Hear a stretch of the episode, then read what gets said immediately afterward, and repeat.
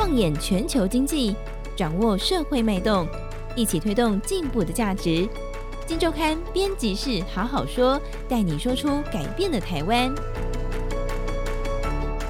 各位听众朋友们，大家好，我是金周刊总编辑杨少华，欢迎大家收听这个礼拜的编辑室好好说啊。那今天我们来聊的是金周刊第一千三百二十三期的杂志封面故事。封面故事的标题叫做《科技老板赵元新战场》啊，这个赵元新战场是什么呢？其实说穿了是一个东西，叫做伺服器。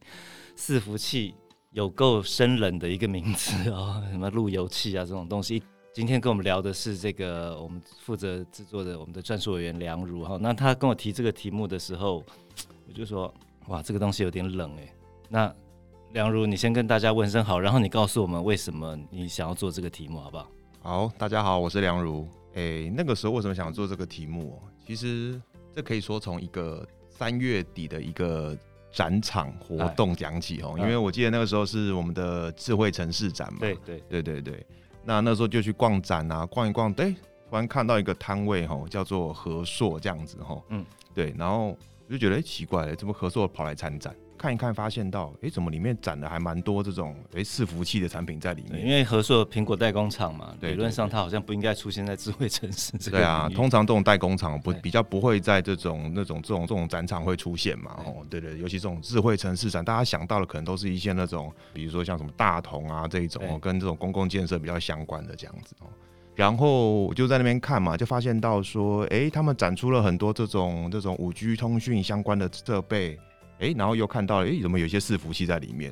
就觉得很奇怪哦。因为大家知道和硕它其实是呃呃我们苹果 iPhone 的第二大的代工厂嘛，然后第一大是红海这样子哦。那那长期以来它给大家的印象就是比较专注在这个智慧型手机的部分。呃，以电子五哥来说吧，和硕是电子五哥之一嘛。那以前大家会说啊，电子五哥哈，除了做笔电很厉害，就是做伺服器的。可是通常大家以前以前都不会去谈到和硕这样子。嗯嗯嗯。哦，然后所以我那时候觉得那个现场就有点冲突这样。所以我就在那边跟那边的的工作人员在聊啊聊聊，还发现说哦，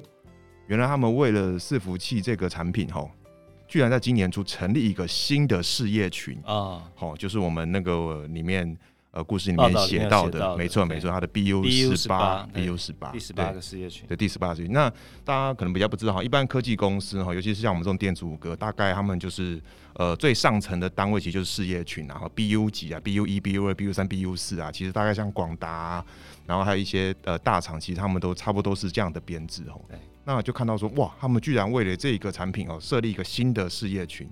那代表他们其实内部就是非常的重视嘛，嗯，哦，然后我们在那边就是在那边继续跟人家聊嘛，然后才知道说，哇，原来他们这个事业群，哎、欸，其实才几个月前哦，因为他们是年初来成立嘛，哦，那他们里面很多的同事，呃，都是来自于像像红海啊，像广达、啊，像伟创啊，伟创下面的伟影啊这些，挖角是对，对对对，这些做伺服器其实已经做了很前面的前面的厂商这样子，那我都觉得很 shock，哇，就是说你不只成立一个新的事业群，你还从外面哦，从你的同业。哦，就是呃，我们不要说挖角了哦，就是这个这个这个招募很多的优秀人才进来这样哦，对对 对对，他是心态很急的，就要赶快让这个事业群能够有一个战斗部队的规模这样子。没错，因为我问他们说，哎、欸，你们现在多少人？他们说这个现在是一百多人，那其实他们还有一个友军呐哈，然后也是在他们集团里面哈。他们的 BU 六下面也有一个事业处哈，对，那边也是一百多个人啊，oh. 对对对，加起来的两百多个人这样子哈，都就大家一起来做这件事情。他们就是从这个呃五 G O-RAN 哈，就是这个大家比较期待，就是说哎、欸，有点像是白牌的这个这个五 G 设备、通讯设备的角度，嗯，哦，一路就是延伸到这个伺服器这样哈，打这个伺服器这个市场这样子，对，然后我就觉得哎、欸，挺有趣的，然后。刚好那段时间就是台股开始有点修正嘛，尤其是电子股嘛，可以听到很多那种哇，这个苹果在砍单呐、啊，哦对，HP 也在砍单啊，笔电啊，手机都开始不好啊这样子，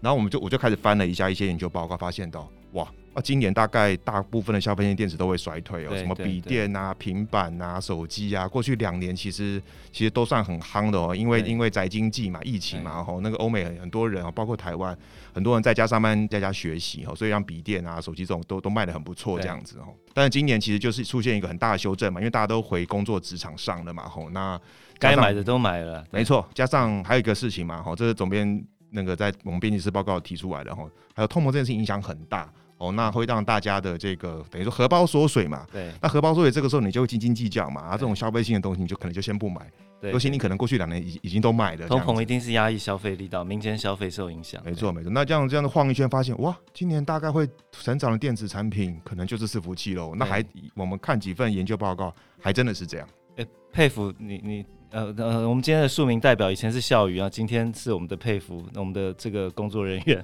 佩服你，你知道伺服器吗？伺服器嘛？对对对，对我来讲，伺服器就是连网络的东西。好，那你会自己去买一个伺服器吗？应 该是不会吧。谢谢我们的庶民代表，他说明了一件事情，就是说民间消费跟伺服器的需求是比较没有那么大直接关联的。就是说消费者 不会去买，不会去莫名其妙买一台伺服器，通常会是什么样子买？通常会是你的公司去买。对对对，就是说啊，我们公司有台伺服器，我们连到工巢里面去。啊，这工潮存在哪里？其实就是伺服器。对对。哦，我们玩网络游戏，我们常会听到说啊，什么伺什么某某伺服器开放公测。对。啊，这伺服器谁来买？所以，所以梁若就要问你的是说，我们刚刚说他好，OK，他避开了这个民间消费这个呃可能受到压抑的这个低气压或者说风暴啊，那他是企业端这边主要是需求来自企业端，那企业端需求真的很强吗？哦，这这这个这真的蛮强的。我们讲一个数据啦，哈。呃，我先把刚刚的东东西做个统整哦。简单来说，像手机啊、笔电啊这种消费性电子，他们就是呃属于这个叫做 B to C 的市场哈。对对对，C 就是 consumer 嘛，B to C 对。对。那那刚刚说的啊，伺服器这种东西，大部分大部分的企业在买的哈，或者政府在买的哈。对。那这个东西就叫 B to B 啦哈。对对。那所以刚刚讲到哈，当通膨影响到大家的这个消费的时候哈，最大冲击还是会先落在像 B to C 的市场啦。对对。那刚总编问说，这股这个企业采购伺服器的力道是真的很强吗？我们在这份报道里面哈，我们有提出一份数据啦，哈，就是这个是大和证券哈。那其实不止大和证券啊，包包括这这段时间国内外的一些相关机构都统计的哈。那他们大概就是用一些呃全球大型的云端服务商，像什么呢？其实这个业界里有个四大天王之称，叫做呃 Facebook，叫做 Amazon。呃，微软还有 Google，这是四大天王，这是全球呃前四大的这个云端服务商，我们那个业界简称叫 CSP 啦，哈，是是，对对对，那个 Cloud Service Provider 这样子哈、嗯。那他们的资本支出哦，每年要花的钱干嘛？采购伺服器在他们的资料中心嘛，占非常大一块，占非常大一块嘛，哈。那我们可以看一份统计哈，在二零二二年哈。他们这些全球主要的这些云端国际的云端服务商哦，今年它的资本支出大概会到一千六百八十二亿美元，是。哦，那你乘以二十九或者你乘以三十啊，那大概就超过四兆了，对对对，可能要接近五兆了这样子。那这样的一个资本支出，它是比去年再多出百分之十哈，也就是说它成长率是百分之十。对。那我们回顾疫情过去这两年，因为疫情过去这两年其实还是有成长哦。为什么？很简单，因为大家都宅在家里嘛。对。大家看片啊，大家要要要远距上课、远远远距上班这样子，所以其实对于这种云端的需求其实是很大的。这个就会让他们要去这些云端服务商要去花钱去买伺服器哦，不然伺服器爆了，你就没办法上课了，你看影片就会断掉了。对。哦。那其实，在过去疫情这两年呢，这个这些呃云端大大厂，他们的资本支出也是有成长的，不过就是没有像今年这么多哈。啊，对，过去这两年大概都呈现在大概在五到六趴之间。对，好，那从今年开始都是双位数哈，明年其实也会是双位数哈，明年会到一千八百四十四亿美元啊。好，那到二零二四年会稍微掉下一点点啊，毕竟两年都是连都是百分之十的成长了哈。嗯啊，也有研调单位预估哈，这个 Counterpoint 这个研调单位还预估到二零二五年又会又会呈现一个比较大的一个 jump。那他们认为是会是因为到时候整个自驾系统哦，它会到成熟到一个阶段，就会当到时候会需要更多的伺服器。你你讲到一个重点，就是我在好奇他们为什么需要这么多这么多这么多的伺服器，到底每一家是想要用来干嘛的？哦，其实我我觉得哈，这个我们也不用想太远。老实说，我们自己的生活就跟这些都息息相关了哈。是，对，就简单啊。刚刚就讲到说，哎、欸，比如说我们我们会我们现在这个哈会看这个华灯初上嘛，哈，对对对，那会看这个 Netflix 嘛，会看这个 Disney Plus 嘛，那这样的一个串流影音，它其实背后就是仰赖了很多的伺服器，哦，然后去让大家说，高就像刚刚讲，你不会看看它影片都断掉啊，哦，对，读读不进去啊，对，这都非常仰赖的很多的伺服器在各个国家里面部署，哈，对，因为 Netflix 就全世界大家都大家都可以看嘛，哦，所以换句话说，相关的伺服器的这样的采购啊跟配置啊。就是要在很多的国家里面，对，哦，那包括像呃，大家知道 Facebook 去年改去年改名叫 Meta 嘛，然后它干嘛？它它要攻 Metaverse，就是元宇宙嘛。哈，那元宇宙是个什么样子呢？我们靠一级玩家嘛，那就是一个非常虚拟的环境，但你身临其境。那这里面其实就会需要大量的这种视觉运算，让你觉得说，哎呦，好像这个真真实实，然后假假真真啊，无法分别这样子哦。那这个就需要很多大量的运算啊，是怎样运算？而且还是云端运算嘛，吼，对。那这个云端运算呢，云就是远在天边嘛，那个天边是干嘛？就放一台，就是放伺服器啊。所以你刚刚总编问说，哎，这个伺服器到底是什么？我可以跟大家讲，用个非常简单的概念，伺服器就是它就是一台你看不到的电脑，嗯，它远在天边，然后给大家透过网络去用它，去 touch 它，可以在它里面存东西，可以透过它去做些运算，但你又看不到它，对，但你又你又少不了它。你在这些有的没的哦，你看了 Netflix，你用了 Google 的云端，哈。这一些其实都要去靠它运作，包括你用 Uber 去哦叫车去去点餐，其实在背后都是要靠这一些你看不到这些电脑去帮你做这些事情。是是，所以看听起来，你刚刚讲，比如你一开始讲自驾，然后这个元宇宙啦、AI 啦这些名词，老实讲，这这这过去一年多来、两年来，当然都是很明确的一个趋势，然后行名词，好像就是说它它是一个不可逆的东西。原来这些不可逆的题材或者说趋势背后。都少不了这个玩意儿啊，就是这个伺服器这个东西。那于是企业它必须要加紧的部建这个类似这这种趋势背后的一个军火库哈。那你刚刚讲好，我们说合作，那其他几家有没有看到类似的商机？有没有真的全部动起来？哎、欸，真的全部动起来。我们我们在这个我们的这次封面故事里面有一页哦，这个这个我们每边真的是也做的非常的好看哦，就是。你可以看到，哎、欸，就有你可以打开一页，发现到，哎、欸，怎么有个世界地图在这边？吼，那这个这个是在干嘛？就是说，跟我们现在跟大家讲说，我们台湾的伺服器五哥，吼，现在正在全球各地，哦，正在呃，比如包括像美国，包括像墨西哥，包括像欧洲的德国、捷克，那个东南亚的泰国、马来西亚，他们在干嘛？还包括台湾，他们在干嘛？他们在扩建他们的伺服器的产线，嗯、是、嗯嗯、这个是 ING 哦，是正在进行式哦。包括像广达、英业达、伟创、红海、神达，他们现在都在做这件事情。对，那为什么还要做这件事情？对，为什么？因为就是需求很旺盛。那除了跟除了跟需求旺盛有很大关系之外，大家可能好奇说，那为什么不在台湾弄就好？这个就会点到，其实在这个疫情期间哦，其实让这个。地缘政治升温嘛，哈，那就像那个那个环球金董事长徐秀兰，他那时候跟我分享到嘛，然后那时候没有买到那个德国那个视窗，其实很大的因素就是后面地缘政治在后面。每一个国家都在问他地缘政治这件事。对啊，然后一现在就是说啊，大家都喊说我我这个半导体要自主哦，这个这个美国有有法案，欧洲也有法案，那那那中国大陆更不用讲这样子哈，那日本其实也有，大家都要自主，因为大家怕到了，因为疫情造成供应链的中断，造成缺晶片。造成这样子种种的，大家的包括像像车厂还因此放假停产，工人可能因此将收入短少这样子，所以大家现在都有这种供应链自主意识这样子。那我要跟大家讲是说，这件事情其实同样落落在这个伺服器的制造生产上面。好，那这个是就是为什么我们这些伺服器五哥他们现在在全球各地在增加他们的在地的产线，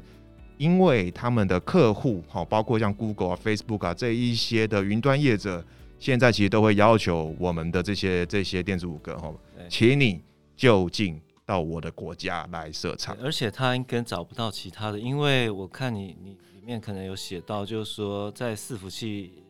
硬体制造的部分，台湾的全球市占率是到九成嘛？你说九成，这非常，这是这个是算是我觉得是蛮值得骄傲的事情啊。就是在过去几年，大家讲红色供应链呐，然后哇，这个这个这个立讯啊，然后什么比亚迪啊，哦什么在那个苹果供应链帮我们好像杀了片甲不留这样子。那的确在有一些的产业，比如说手机的组装上面，我们台湾台厂的那个。制造的占比其实越来越少了哈，其实包括像笔电，过去我们也是很高，有超过九成。对，那现在应该也是落到落到八成以下，因为中国有一些在地的笔电组装厂也自己起来了，包括像联想下面的联保这样子。那我要跟大家讲哦，伺服器哈，到目前为止，我们台湾的这个呃在制造上面，在代工的占比哈。呃，目前还是超过百分之九十哈，这个相当于我们这个半导体晶圆制造在先进制程的市占率，可能也是可能是差不，可能比那还要高一点点，说不定哦。对对对对，就是这个是其实相当不容易的，就是这个算少数红色供应链杀不进来的一个产业，杀不进来。好，那另外一个问题就是说，这个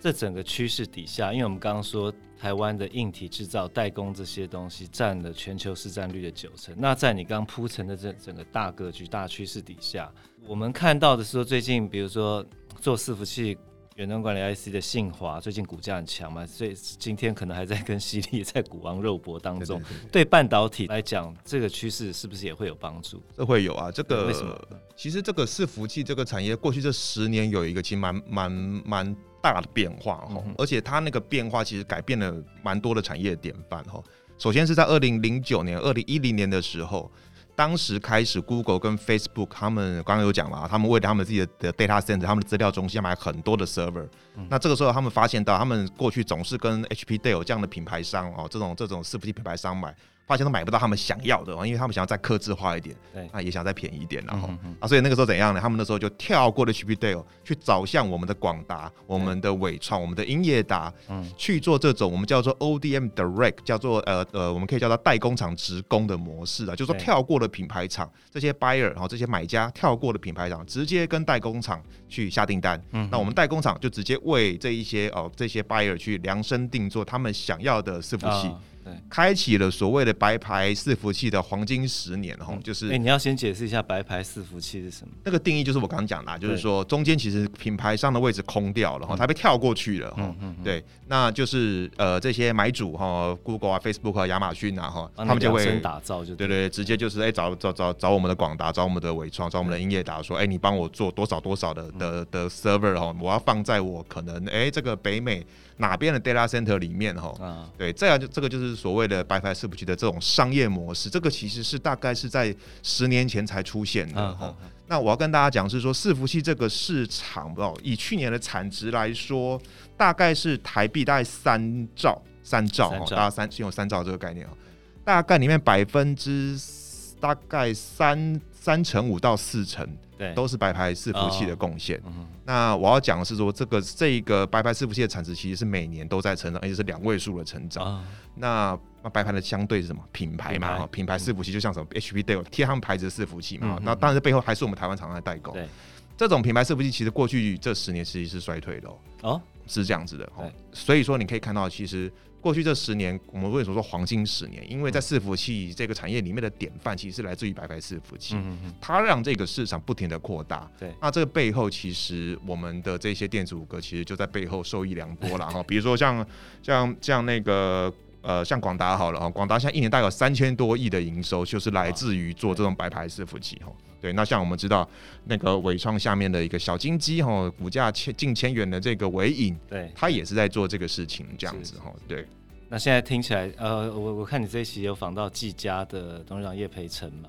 他好像也是准备要独立一个小金鸡，是不是？对他，其实技嘉也是。他他其实耕耘也很久了啦，只是说他过去比较守在这个为品牌做代工上面。那那但是他们这几年吼，在也在白牌伺服器上面有一个很大的一个进展。但我们在跟他访谈的过程里，他比较不想要称自己是白牌了，因为他是说 他是想主打品牌，然后他是用品牌商的角度去为很多那种中小型的欧美的或者是东南亚那种在地的云端业者去提供客制化的伺服器。其实那个原理是一样，就是我帮你客制化这样子哦。那刚刚讲到这个典范的转移，就是说刚刚讲的 ODM Direct 嘛，这个其实就让这个呃我们最下游这个伺服器产业最下游这些组装厂，他们有一个不同的典范转移。那刚刚总没问我说，哎、欸，信华这个东西嘛，哈，对，那就是半导体嘛，哈，就是说未来会出现什么样的转变？那现在有个趋势就是说，现在的这些云端大厂，刚刚讲到像像 Google 啊、Amazon 啊、Facebook，他们现在干嘛？他们现在在设计自己的晶片，对，好，我们以前会听到说苹果设计自己的晶片